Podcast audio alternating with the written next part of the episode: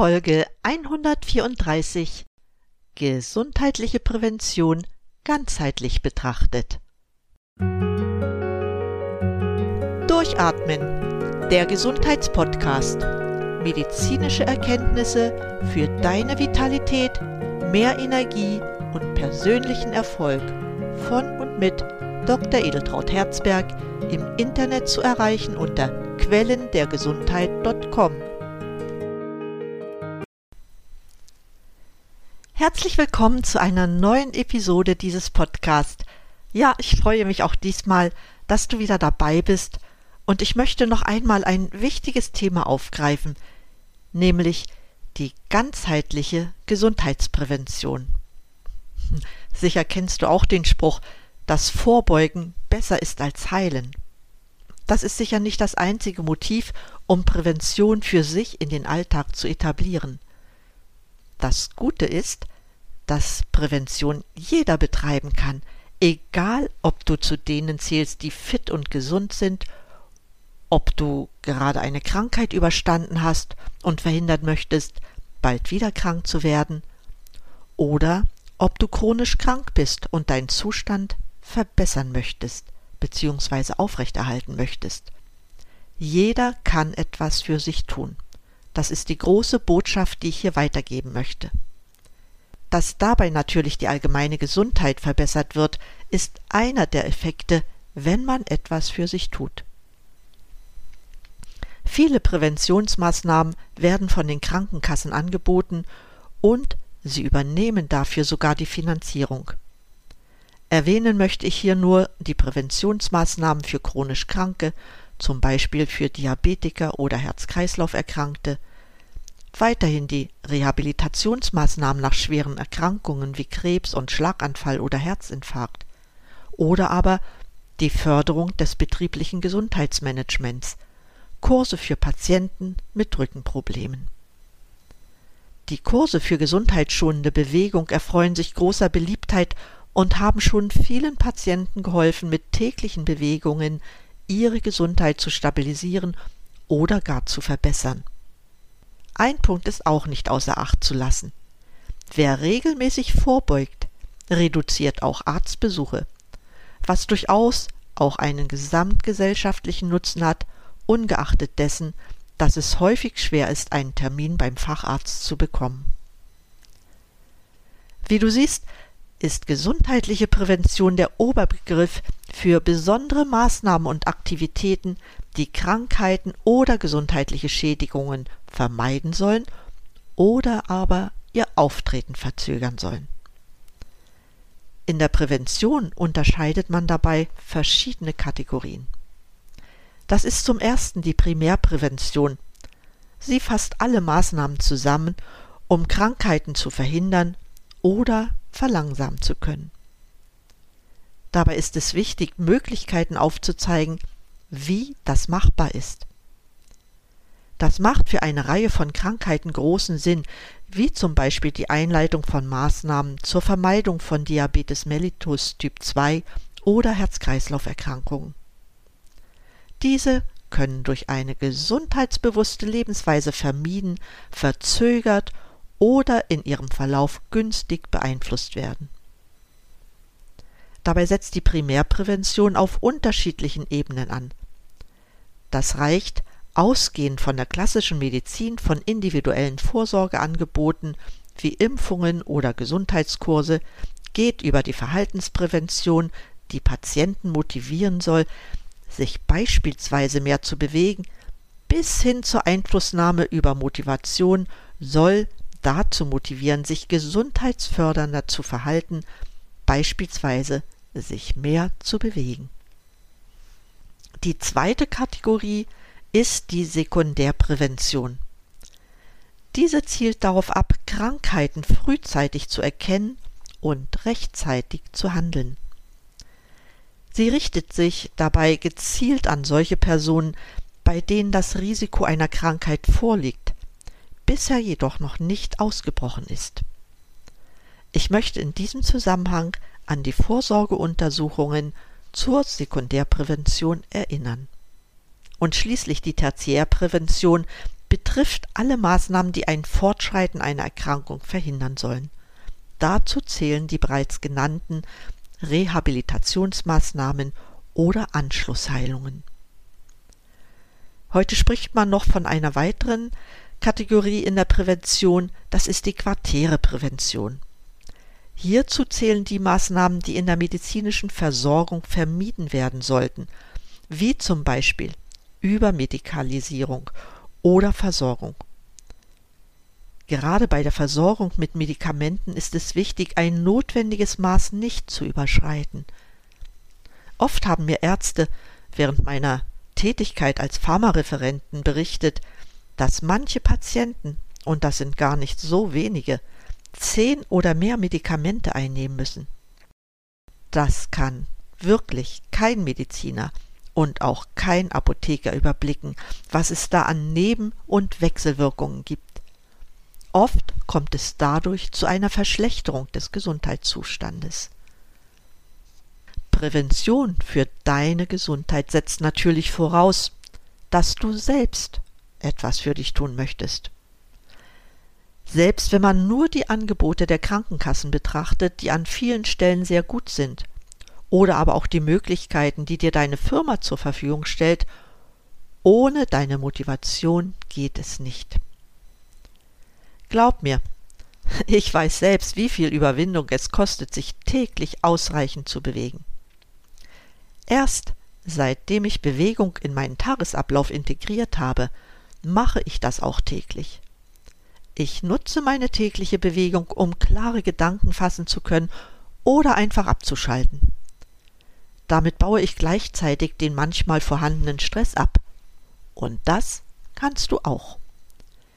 Dennoch kann ich verstehen, wenn du es nicht alleine schaffst. Dann hol dir unbedingt Hilfe. Ja, aber in welcher Form? Es gibt heute sehr viele Gesundheitscoaches. Sie können in der Startphase eine effektive Unterstützung für dich sein.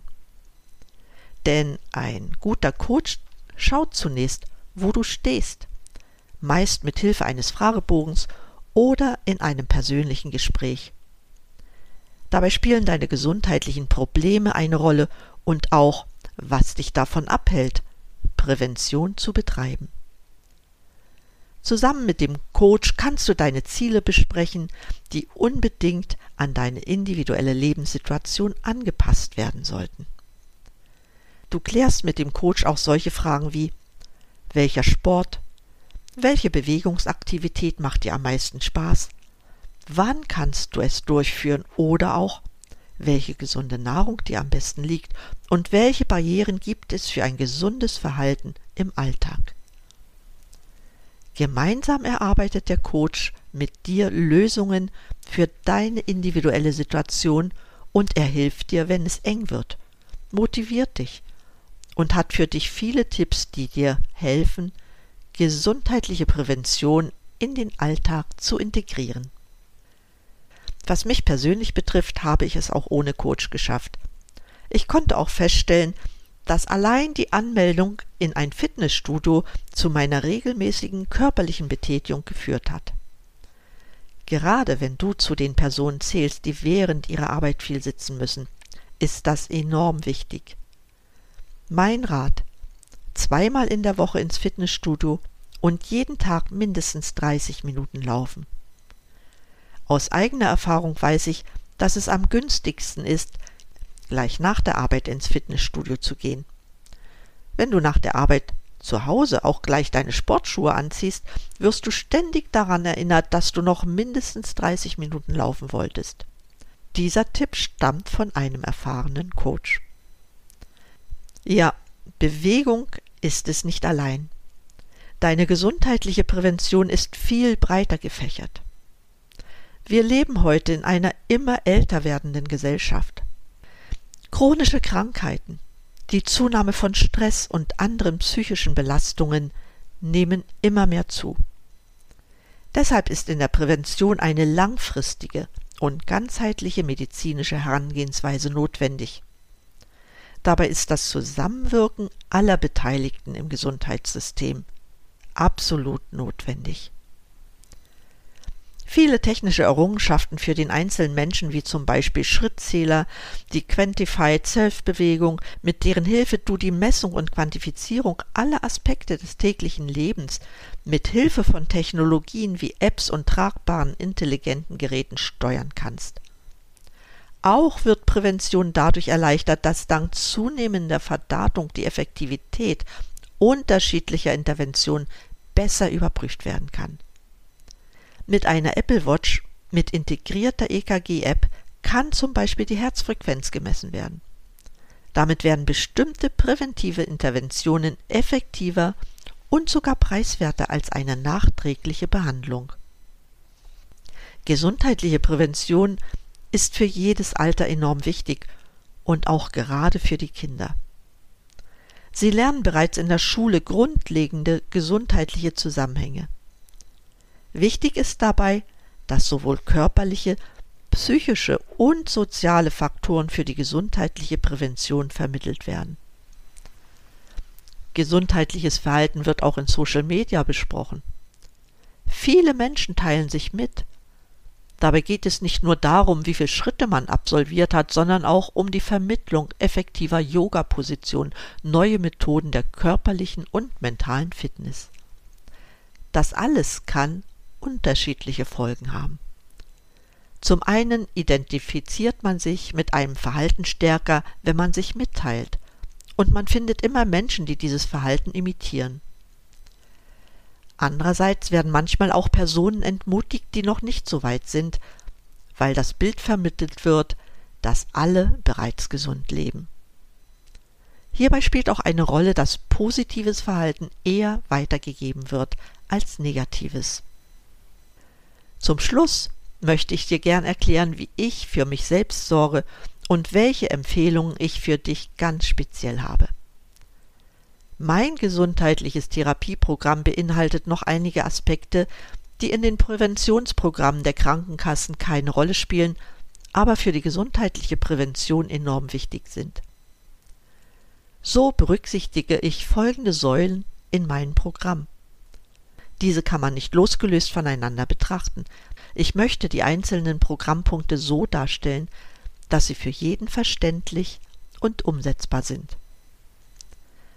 Also das sind bei mir folgende Punkte.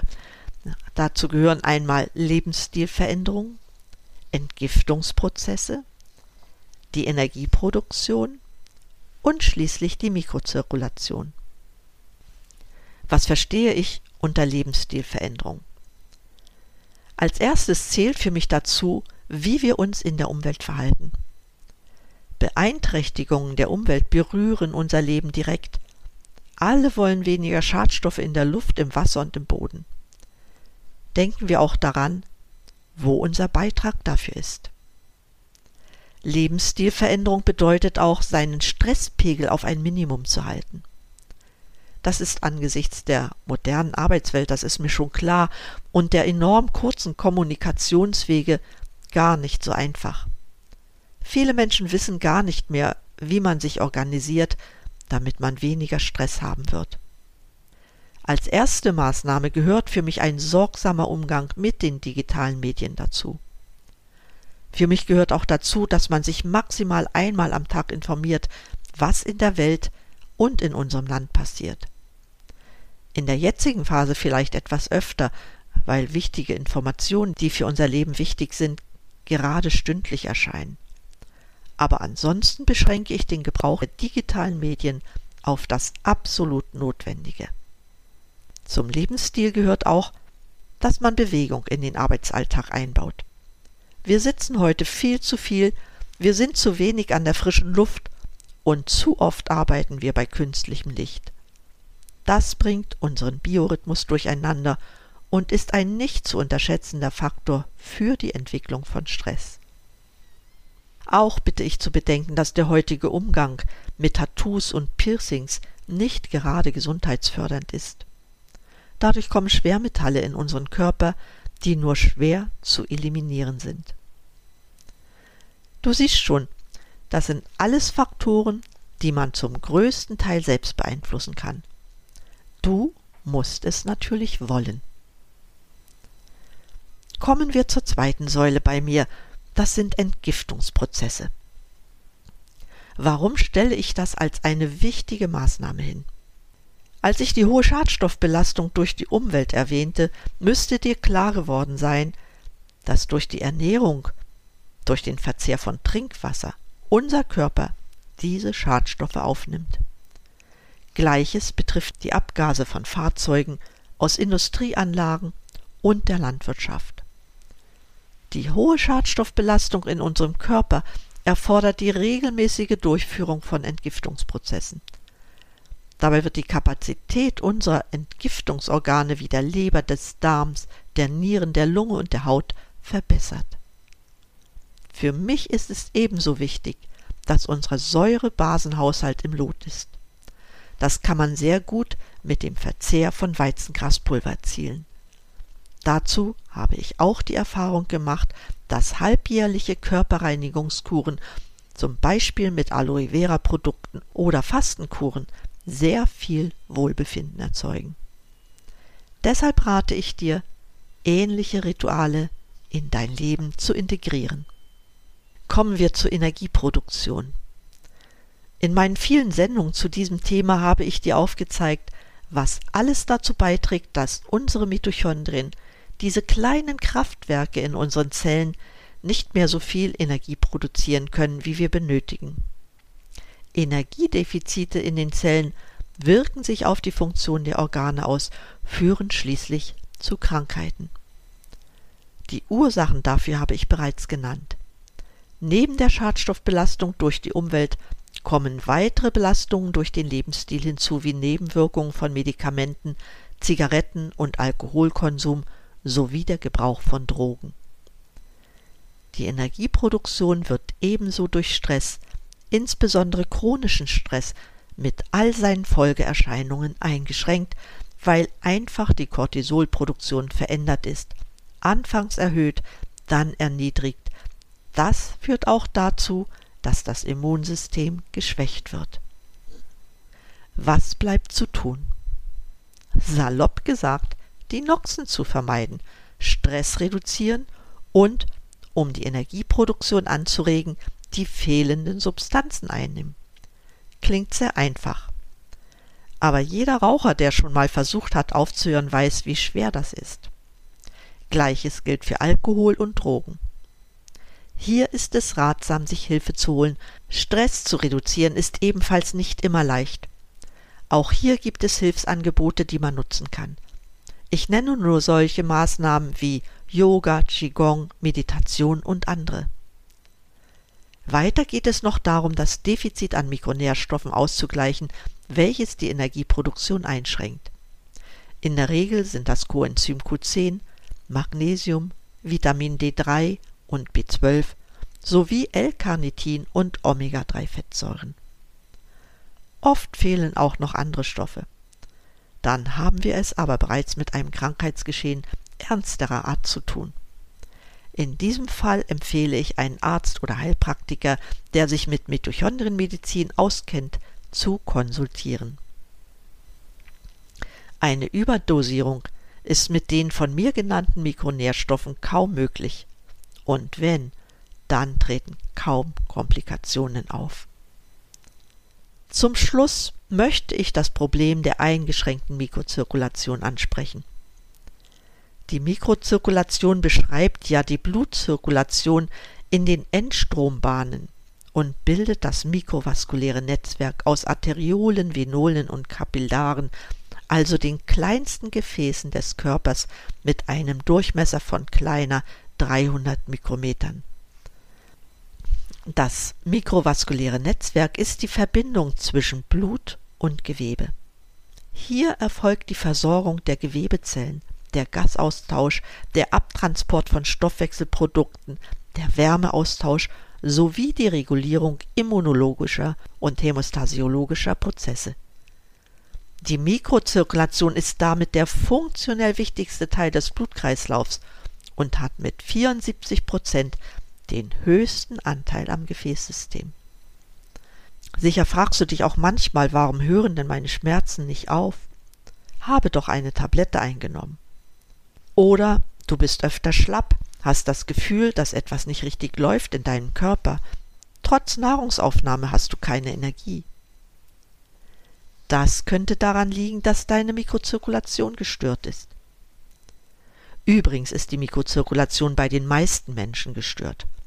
Stoffe, die du aufgenommen hast, kommen dann einfach nicht an ihren Wirkort in die Zellen. Der Stoffaustausch ist behindert. Das bedeutet aber auch, dass die Entsorgung von Stoffwechselabfällen nicht funktioniert. Damit kommen die aufgenommenen Stoffe, die wir zur Energieproduktion brauchen, nicht in die Zellen und die Abfälle können nicht entsorgt werden. Wir haben also eine doppelte Verschlechterung des Zustandes. Wie können wir nun die Mikrozirkulation verbessern? Leider gibt es kein Medikament, das man dafür einsetzen könnte. Diese wirken nur für die Durchblutung in den großen Gefäßen. Verbessern kann man die Mikrozirkulation durch die physikalische Gefäßtherapie, die über eine bioelektromagnetische Energieregulation dafür sorgt, dass die kleinen Gefäße stimuliert werden, sich wieder zu bewegen und den Stoffaustausch zu ermöglichen. Damit wird der gesamte Körper und nicht nur einzelne Körperstellen behandelt. Diese Therapie ist kompatibel mit allen anderen Therapieverfahren. Sie ist nebenwirkungsfrei. Von welcher Medizin kann man das schon behaupten? Für den Fall, dass du mehr darüber wissen möchtest, habe ich eine Information über die technische Realisierung auf meiner Website quellendergesundheit.com für dich hinterlegt. Tja, das war mein Programm, das gewährleistet, dass ich fit bin, ein stabiles Immunsystem habe und von Krankheiten verschont bin und hoffentlich auch bleibe. Sicher bin ich auch durch meine Gene etwas privilegiert. Ich gehe dennoch immer davon aus, dass es unter den heutigen Bedingungen nicht einfach ist, gesund und fit bis ins hohe Alter zu bleiben. Aber wir haben es selbst in der Hand, uns gesund zu halten. Das fängt mit gesunder Ernährung, sportlicher Betätigung, Aufenthalt in der Natur und Vermeidung von Stressfaktoren an. Weiter geht es darum zu prüfen, ob die physiologischen Verhältnisse in unserem Körper stimmen.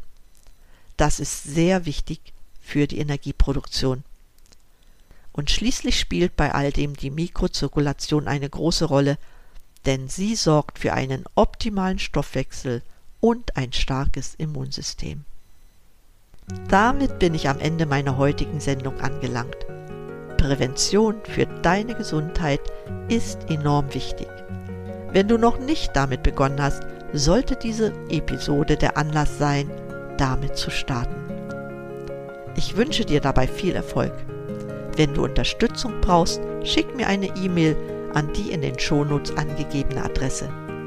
Bis zum nächsten Mal rufe ich dir zu. Bleib gesund Schalte wieder ein und atme richtig durch. Deine Edeltraut Herzberg.